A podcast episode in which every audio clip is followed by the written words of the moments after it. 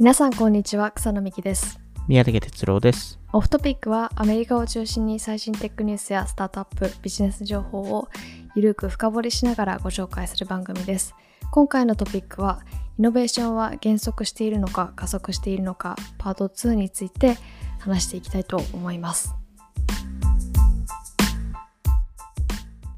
はい。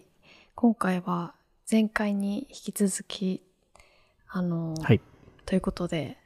イノベーション加速してるのか減速してるのかっていう、はい。えーっと、話について、えーまあ、あの、えー前回は、えーなんですかね、えっと、まあ、はい。加速してるっていうエビデンスっていうよりも、その、えー減速ししている、えーっていうし、減速していると主張している方々はい。が、大体その生産性の話を出てを出してくるので、うん。あの、そこについて、あの、まあ、そこの見方っていうのも分かるものの課題っていうのはありますよねっていう話で、はい。あの、まあ、その生産性だけで見るのって、えー実は難しい部分があるっていう中で、まあ、ただ、えっと、どっかのタイミングでその生産性って上がんないといけないと思うので、うん。それがまあ、あの、特に、あの、前回の、こう、あの、一番最後に話しましたけど、それが、どのタイミングで起きるんだっていう話、ところだと思うんですけど、まあ、あの、オフトピックでも過去に、はい去年とか話しましたよね、その、うんあの、我々も、まあ、信じてる一つの、あの、メンタルモデルっていうわけじゃないですけど、その、次の大きなことは、おもちゃとして始まるみたいな。これってあのアンドリーセンのクリス・ディクソンさんの言葉でしたっけ？えっと、これクリス・ディクソンさんじゃなかった気がするんですよね。あーあなるほどそうだったかもしれないです。何人かが言ってるんで。なるほどなるほど。あの、で、なんかこれ、この最初におもちゃに見えるっていうのは本当にそうで、うーん。で、あの、実際になんかおもちゃですっていうのを言う人がいるんですよ。やっぱりその、あまあ、例えばメディアとかでレビューされた時とか。はい。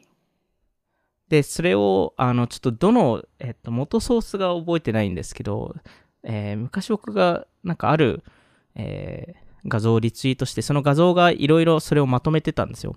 その、うん。何年にこのテクノロジーがおもちゃとして言われてたかっていうのを。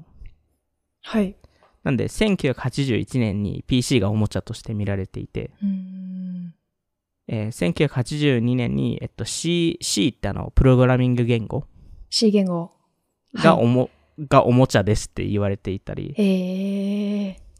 あの、1988年に AI がおもちゃですって言われたり、えー94年にあの配信、いわゆる動画配信とか。がおもちゃですって言われたりとか、本当にそれは記事におもちゃって書いてあるんですか？それともなんかなんか違う言葉で？いや、えっと、おもちゃですっていう、実際に is a toy っていう、はい。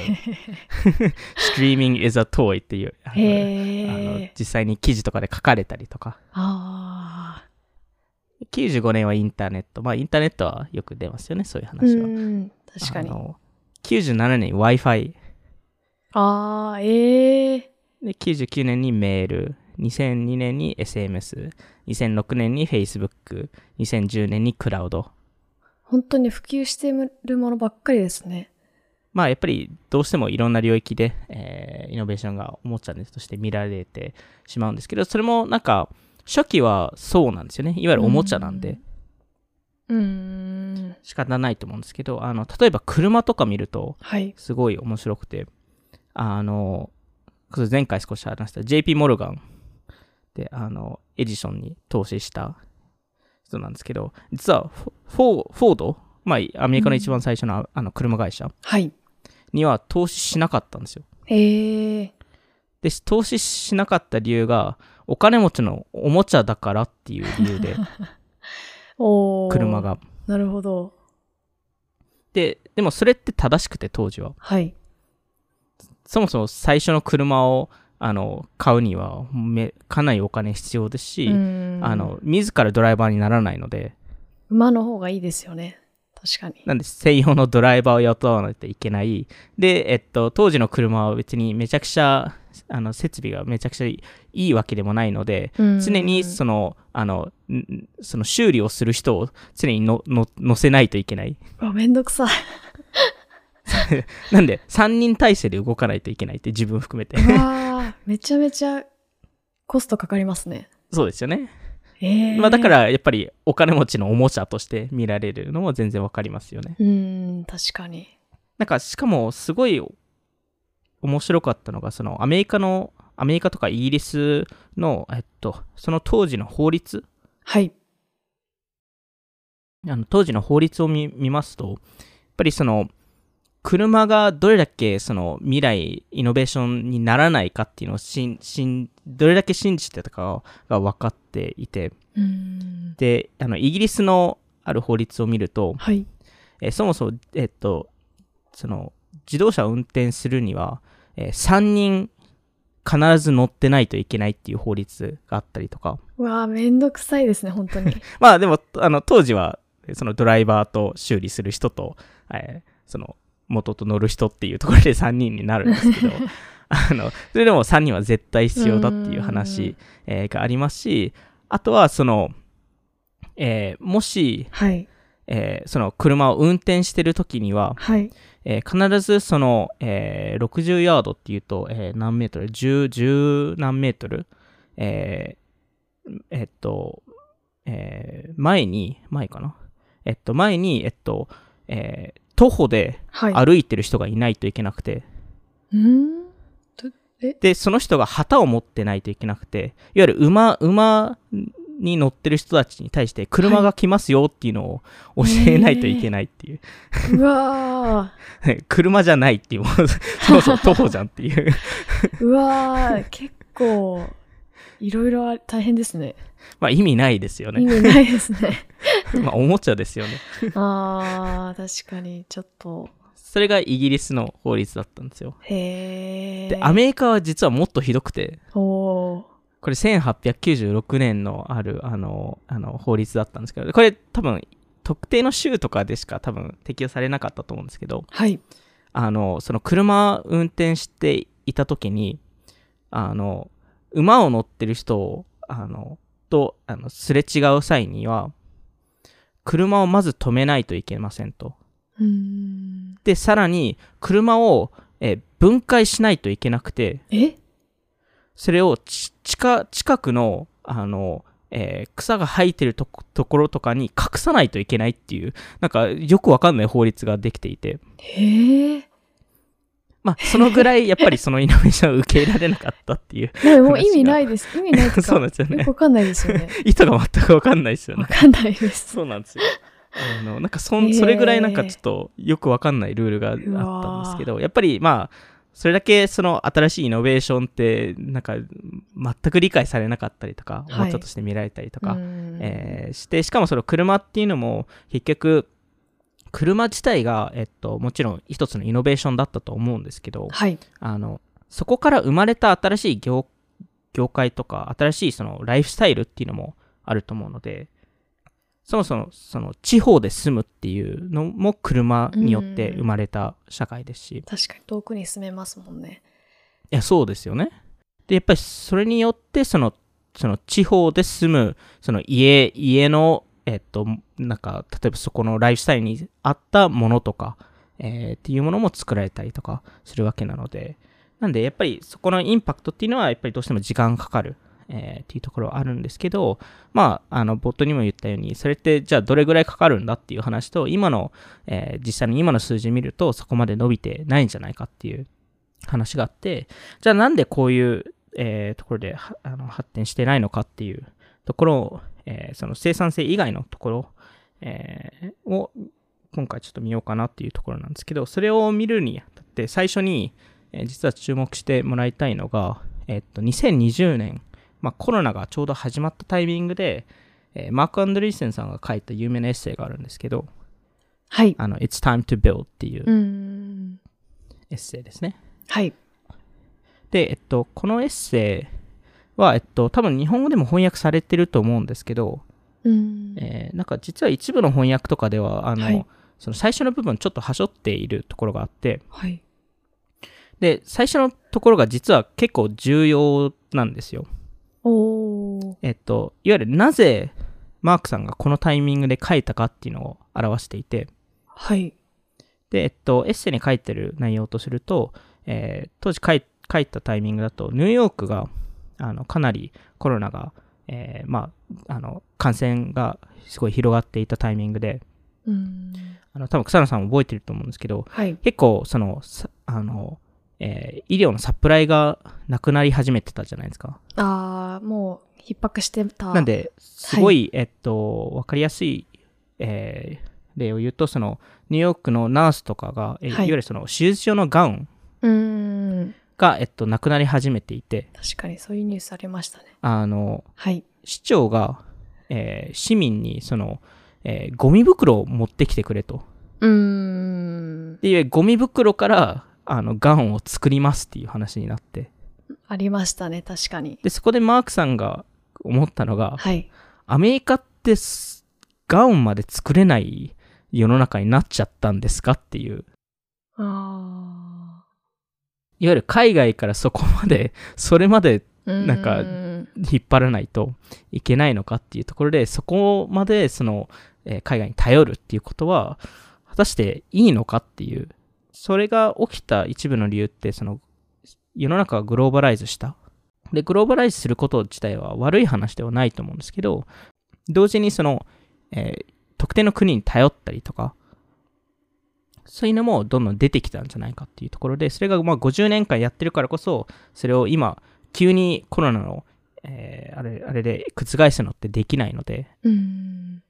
そうですやっぱりそのグローバライズするインパクトって、それをやる理由って全員平和で暮らす、暮らすことを想定して、多分グローバライズ皆さんしてたので、はい。それが今の世の中になって、それができなさそう。うーん。な世界を考えると、まあ、あの、えーもう一回ゼロから考え直さないといけないというところで、まあ、この It's Time to Build っていうエッセイを書いてるんですけど、はい。で、えっと、このエッセイの中でそこまで明確に、えーまあ、多少なり明確に言ってるんですけど、あのなんでこの、えっと、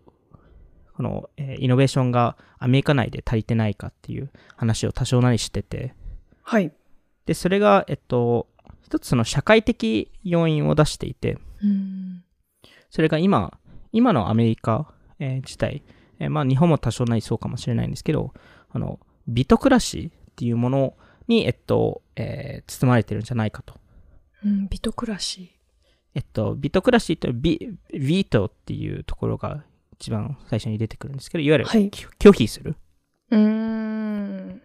ゆる拒否権を持ってる人が多すぎて、なるほど物事が進まないんじゃないかっていう。ああそれがまあすごい簡単な言い方なんですけど。はいで、そこの、えっと、すごい簡単な事例を出すと、えーアメリカでゴールデンゲートブリッジってあるじゃないですか。はいあの赤いあの、サンフランシスコにある、あのはい有名な。有名なえー大きい橋、あ、そうです、そうです。あれって何、何年間で作られたと思います？えー、えー、でもそんな結構かかりそうですけど3年とか4年とかですかね。あ、でも、た、た、た、あの、お。めちゃくちゃ近い。3.5おー。3.5年ぐらいなんですよ。やった。で、えっと、まあ、あれ、だいぶ前に作られたんですけど、えそれ以外に、例えば1931年に作られたエンパイアステートビルディング、ニューヨークの。あの、はい。ニューヨークの有名なビルですよね。あれってどれくらいで作られたと思います？5年とかちょっとお大きいのでそれぐらいかかるかなあれは、あれは実はすごい早くて、15ヶ月しかかかってないんですよ。1年ちょっと？ね、410、410日間とか。えー多分そのぐらいなんですけど、じゃあそれと比べて、今、えっと、今っていうか2008年に、LA からサンフランシスコに行く高速鉄道のプロジェクトが立ち上がったんですよ。えー、そんなのがあるんですね。はい。えー3時間以内で行ける高速鉄道っていうプロジェクトが立ち上がったんですよ。いいですね。2000これ2008年ですよ。はい。いつできたと思います？えー、これちょちょっとトリはい。トリッククエスチョンなんで、えー、どれぐらい、え、あ、こあの、未だにできてないんですよ。えまあ、10 14年ぐらい。で、聞いたことないじゃないですか。そんそんな、あの、すごい速い LA からサンフランシスコに3時間で行ける電車なんか。で、しかもその当時、えっと、2008年に、えっと、与えられた予算が9ビリオン USD で。なんで、まあ1兆円ぐらい。で、えっと、その、プロジェクトが立ち上がった14年後に、えっと、まあ全体的にコストは100ビリオンぐらいかかるんじゃないかって今、今では言われていて、なんでまあ10倍ぐらいですよね。元の予算から。へで、えっと、14年間経ってるんですけど、はい。えー、未だに、あの、何も作られてないんですよ。ええな、なぜ？あの、いろいろ政治周りとかであーあー、なるほど。それは、ありそう、確かに。なんで、1メートルも鉄道が、あの、トラックができてないんですよ。10年間経ってるのに。それすごいなと思いながら、確かに。あの、まあ、それ以外ちょっとサンフランシスコばっばっかり言ってあれなんですけど、はい。あの、えっと、去年か一昨年かな？なんかすごい、あの、これもツイッターで、あの、バズってたんですけど、サンフランシスコ市が、えっと、ある、えっと、えーその、バートってで電車のシステムがあるんですけど、はい。その、その駅の中のトイレを、えっと、リオープンしたんですよ。20年ぶりに。ええそれで、なぜかそのリ、リボンをカットするセレモセレモニーってあるじゃないですか。うん、ありますね。それをなぜか知ってたんですよ。で、20年間かけてトイレをリオープンするってなかなかすごいなって思いながら、いわゆる20年前に、その、オープあの、あのクローズしたんですけど、はい。20年間かかってようやく再オープンしたっていう、そのトイトイレを、え駅じゃなくて、駅の中のトイレを。そんなに時間かかってたんですね。なんかこれ、まあ、そのトイレ、はいトイレの事例はあれかもしれないんですけど、うんちょっと例外かもしれないんですけど、はい。あの、やっぱりその何かを作るっていう、えーことに対して、非常にその拒否権を持ってる人が多いので、うん。えーやりたくないっていうのが、えーっと、多いですと。で、まあ、サンフランシスコ、えーに関しても、えー例えばですけど、えーサンフランシスコってやっぱり住みたい人って多いじゃないですか。そうですね。特にテック業界があるからこそ。うん。で、大体今、えっと、200万世帯ぐらい不足してるって言われてるんです。そのベイエリア自体では。ああ、結構住みたい。で、まあ、もちろんサンフランシスコってベイエリアだけ、あの、ほんの一部でしかないんですけど、うんサンフランシスコで、えっと、毎毎年新しい、その、えー世帯、まあ、新しい家を建てる、えーのに、えっと、承認してるんですよね。な今年は、えー何世帯つく作れますみたいな。うん。今年70世帯しか許可してないんですよ。であと去年、あの、教育のエピソードしたじゃないですか。はい。で、そこでやっぱりその新しい学校を作るのにすごいハードルが高いっていう話をしたと思うんですけど、うん。はい。結局その新しい学校を作るのに他の学校から承認受けないといけないので、うん。でそうすると他の学校としてはそのあの学生ローンとかのあのあの政府が提供するプールを分けたくないので、うん。なのでまあ基本的に OK しないっていう話あったりとか、えーそれが例えば、えー銀行とかでも同じようになっていて、はい。今は大大手銀行って JP モルガンシティ、えーバンクオブアメリカとか、え3社いるんですけど、はい。えーどんどん大きくなっていて、うん。で、逆にその銀行設立免許っはい。ていうのはどんどん落ちてるんですよね。新新しい、いわゆる新しい銀行、えーが、えっと、作れなくなっていて、ああ、で、それって病院でも同じことが起きていて、病院でも。新しい病院作るのにもちろん許許可というか、その accreditation、accreditation が必要で、それを提供、それを、そのプロセスを誰が、えーその運営してるのかというと、他の病院が運営してたりするので、既存の業界が全部。やはりその教育とかヘルスケアとか交通とか、えーまあ、あの、えー航空会社とかもそうですよね。で、特にその、なんで、なんか、結局そのアメリカってその自由市場、えーみたいなことを歌うケースも多いと思うんですけど、それって結構特定な領域だけで、特に政府が絡むものって、河川市場、まあ、いわゆる、あの、本当に複数社しかいない、3、4社ぐらいしかいない世界になってるケースが多くて、本当に直近ですと、あの、乳製品、例えばミルクを作ってる会社が今、えっと、えー最近だと、あの、えー代替ミルクっていろいろ出てきてるじゃないですか。うん例えばその植物性のミルクみたいな。オーツミルクとか、あ、そうですね。はい。アーモンドミルクとか。そうです、そうです。アーモンドミルクとか。はい。あの、そこにすごい敵対視しているじゃないですか。もちろんその既存の大手ミルク。作ってる会社はうんあの、その人たちが今、ロビー活動によって、その、はいえーそのアーモンドミルクとかオーツミルクに対して、ミルクじゃないっていうのを言っていて、ミルクっていう言葉を取り除けと、パッケージから。そうすると、アーモンドミルクではなくて、アーモンド飲料、飲料っていうんですか？っていうなるんですかね。みたいな。なんかいわゆるミルクっていう言葉は使えなくしろっていうのをすごい今プレッシャーをかけていて、で、それが今なんか通りそうみたいな話になってるんですけど、まあでもなんかこういうそのレギュレーションを通していろいろその制限をして、まあ既存がえっと生き残るっていう、えーこと自体は、まあ昔からあることだと思うんですけど、意外とそのコンピューター周りってそこが少なかったんですよね。だからこそそこはすごい、えっと、革命が起きやすかったっていうところがあって、えっと、でまあ、全然例えばアメリカですとその車業界とかも、あのテスラが出てくるまで60年間ぐらいもう3社しかいなかったんですよね。うんアメリカだと。もう GM、フォード、クライスラーって。うん。で、ようやくテスラが入り込めたんですけど、はい。で、それでさえ、いろいろ大変な、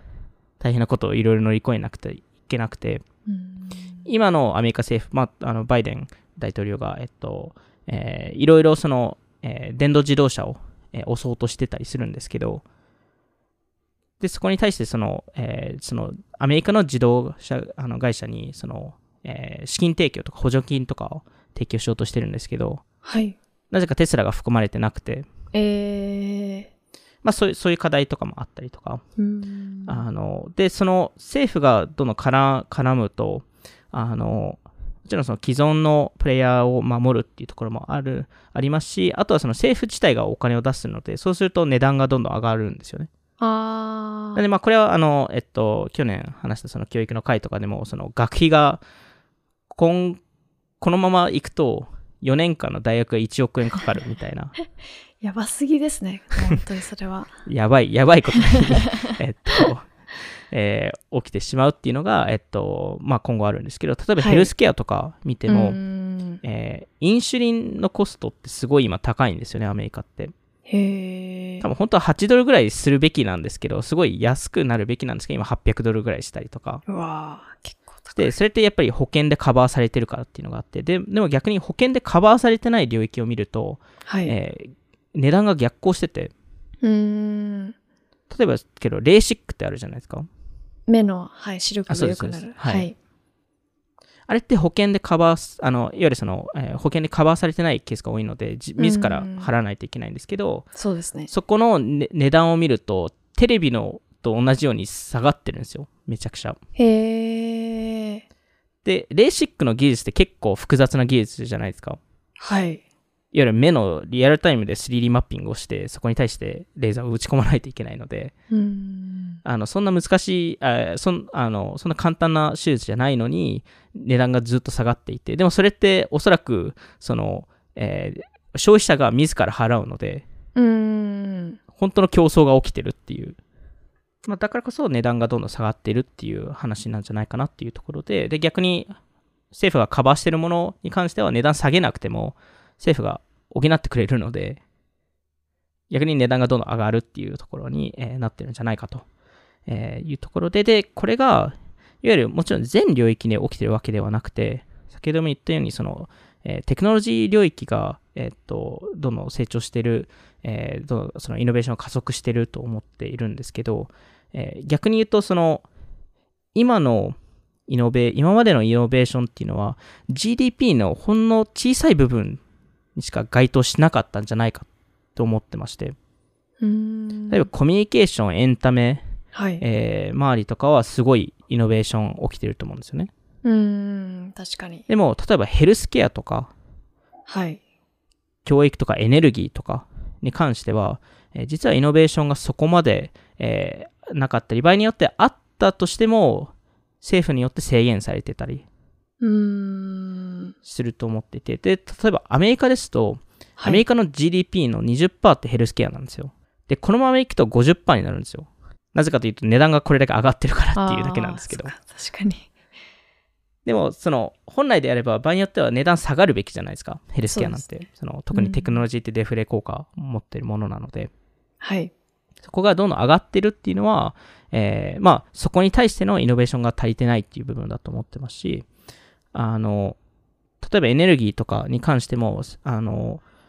新しいイノベーション出てきたり、それこそテスラみたいな、えーテクノロジーとかバッテリーの、えー新しいテクノロジーとかそういうものっていっぱい出てきてるんですけど、はいあの、石油に対しての補助金ってすごい政府が出してるので、へえあの、既存の、いわゆるその、石油の価格にいけないんですよ。代替品が。あ大体2倍ぐらいで、それ以下、それ以下に行くにはかめちゃくちゃスケールしないといけないんですけど、それがなかなかできないので、まあ、いわゆるその、えっと、例えば Uber とか Lyft が、えー VC が大量の資金を提供してるので安くしてた時代もあったじゃないですか。はいそれと同じように政府が動いてたんですけど、政府の方がお金持ってるので VC より。うーんなんで、まあ、そこの、えっと、インバあのアンバランスっていうのも、えっと、1個ありますと。はいで、ただやっぱり政府をただただ責め、責めるのも良くないと思うので、うん。あの、もちろんそこの政府とかが、えっと、その、まあ、ビトクラシー、その拒否権を,、えーを持つっていうケースも多いんですけど、同時にその全体的にその、えーその社会として、そのカカルチャーとして、そのテクノロジーに対しての、えっと、恐怖感だったり、うん。えーまあ、恐怖感ですね。恐怖感があるんじゃないかとうん。えー思ってるんですけど、で、そこに関してそのポップカルチャー的な要素から見るっていうのもあるんですけど、その前にテクノロジーっていわゆる格差を生むものなので、うん。格差っはい。てまあ、社会的に見ると嫌じゃないですか。そうですね。で、ここですごい面白い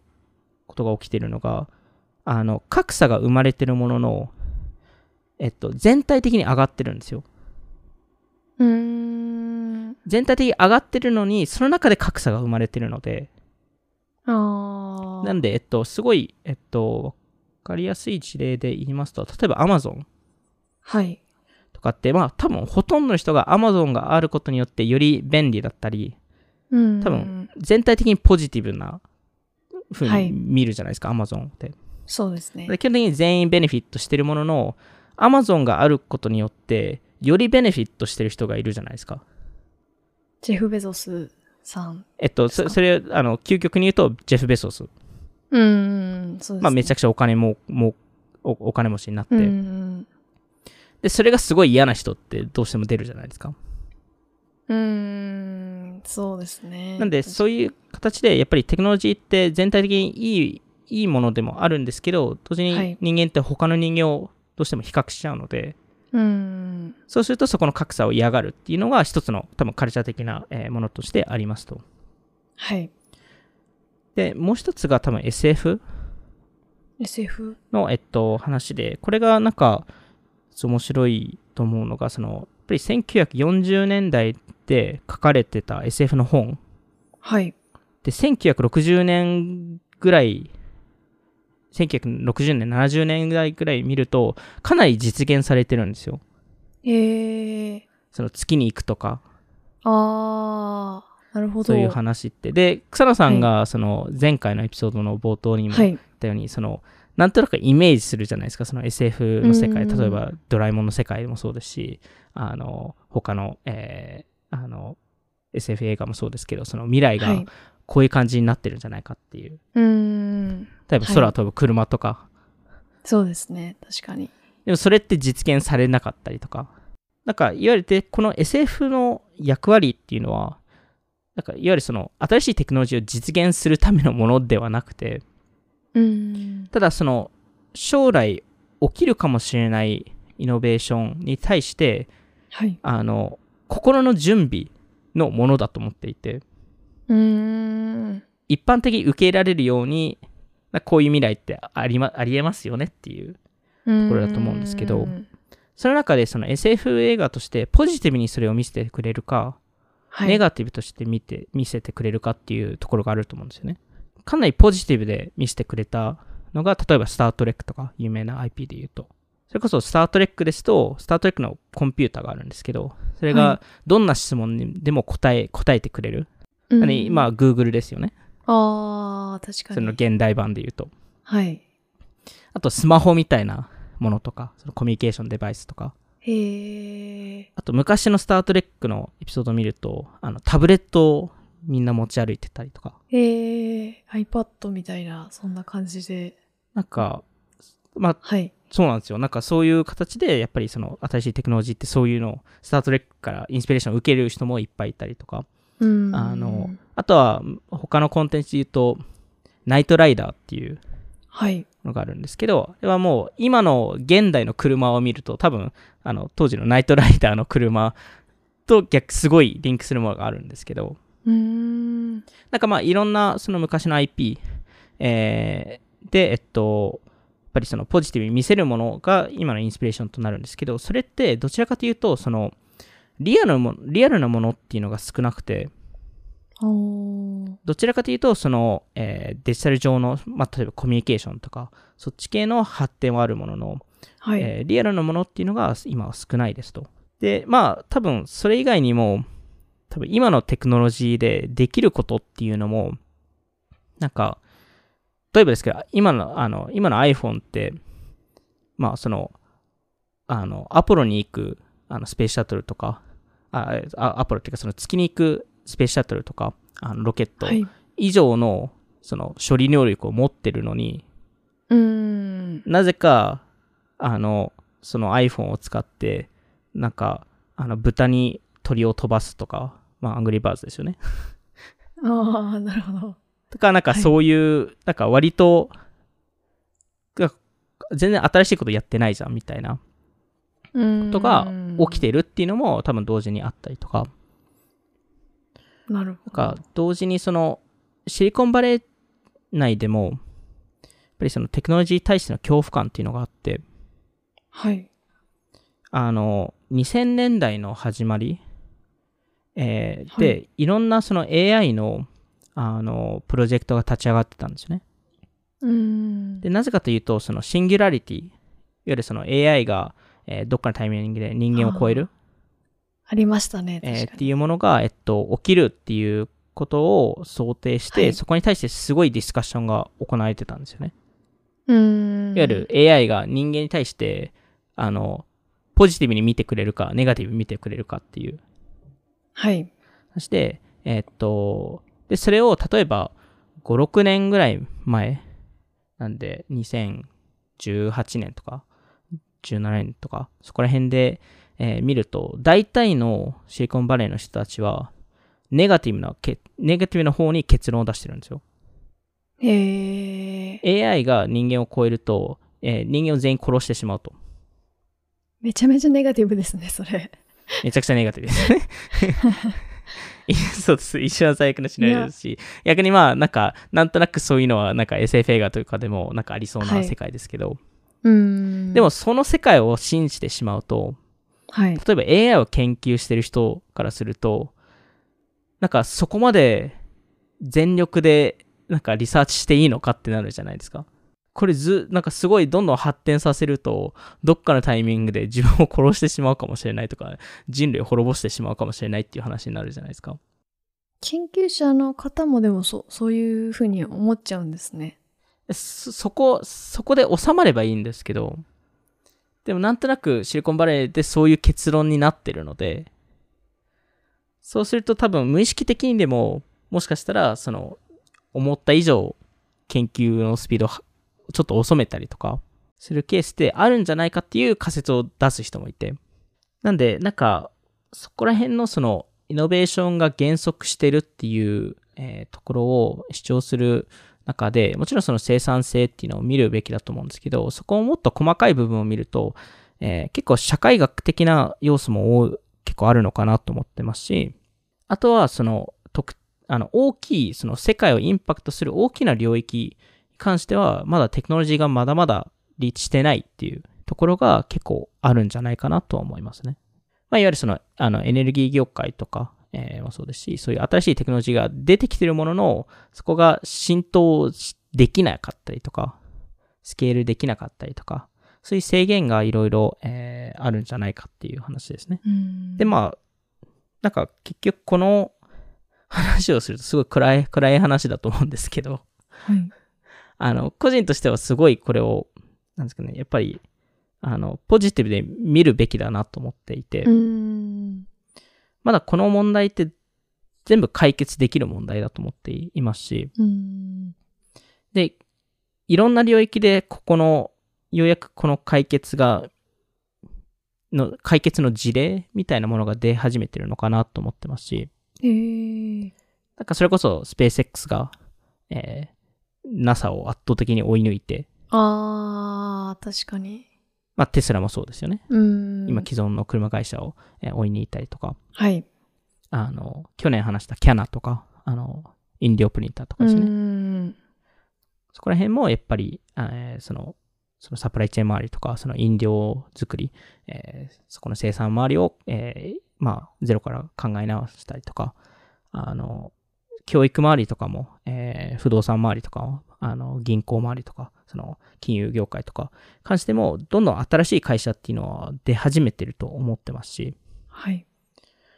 なんかそれこそそのバイバイオとかですと、もともとバイオテクノロジーって呼んでた会社を最近、その、まだいそこまで一般普及してないんですけど、その tech bio って呼ぶ人たちが増えてるんですよね。逆にしてる。 biotech ではなくて。うーん。いわゆる technology firstのはいバイオ企業。あー、なるほど。で、テックが最初に来るっていうところで、まあ、た、例えばモデルナとかが多分こう、あの、代表例として出てくるんですけど、モデルナってワクチン会社、ワクチンを作る会社ではなくて、M、mRNA、mRNA、mRNA、えーのテクノロジープラットフォームだっていう話。で、まあ、やっぱりこの、まだまだ、どんどん新しい領域にテクノロジーっていう要素っていうのはどんどん入る、えーべきなんですけど、いろいろ入れない理由とかもあったりすると思うんですけど、そこをやっぱりどうしても、これから、あの、覆す、覆されないといけない、うーん。えーっていうところで、そこに対して、えっと、なんですかね、その、えーこれだけ制限かかってるからできませんっていう、えー話は多分、そっちの方が、えー正しいケースが多いと思うんですよ。正直言うと。あの、今のアメリカ政府が一瞬で変わるかっていうと変わらないと思いますし、そうですね。うーん。なんで、まあ、そこに対して、その石油、えー企業に対しての補助金を出し続けるかというと、多分出し続けていると思うんですけど、ただ、やっぱりその、世界を変える人たちだったり、起業家の方々っていうのは、どうしてもポジティブに見る人たちなので、うん。でそう考えると、我々もそこに対してポジティブに見ないといけない。で、それに、それをやるには、やっぱり今の既存の業界を、やっぱりゼロから考え直す。っていうのがどんどん必要になってくるんだなっていうところは思いましたね。確かにそうですよね。なんか、コロナとかも、あの、予期せぬことというか、まあ、今まで予想できたとは思うんですけど、いざ起きてみると、やばいやばいみたいな感じで、で、でもコロナによって、あ新しいテクノロジーとか業界っていうのがすごくガラッとうん。盛り上がったりするっていう反面もありましたよね。うん。そうなんですよね。で、でもやっぱりコロナが起きたからこそ、レギュレーションがゆる、緩めて、だからモデルナとかファイザーとかが、うんあのスピード感でワクチンを出せたんですよね。で、彼らがそのワクチンを作った方法もうん新しい技術を使ってるんですよね。で、それってやっぱりこういうコンフリクトの時期、このコロナっていうコンフリクトの時期にとって生まれるので、うん。なんで今までですと戦争っていうのがきっかけにあったりとか、あで、その後はやっぱりその研究開発、いわゆるアメリカを良くするために、えっと、ある程度行われてたかもしれないですけど、そこあ。の、うんいわゆるその、競争がないと、そういうものって生まれない。うん、確かに。で競争を守る、守るっていうのを、その、いわゆるその、今、今の例えばアメリカ政府がやってる一部のことって、はい。既存のプレイヤーを守ることになってるので、うん。で、それっていわゆる競争をう、いわゆるなくすっていう話でもあるので結局この、何かしらのコンフリクトだったり競争があるからこそイノベーションはどんどん新しいアイデアが生まれるのかなと思いますね。なるほど。じゃあ今回はそんなところではい。今回も聞いていただきありがとうございました。オフトピックでは YouTube やニュースレターでも配信していますので気になった方はぜひオフトピック JP のフォローをお願いします。また次回お会いしましょう。さようなら。さよなら。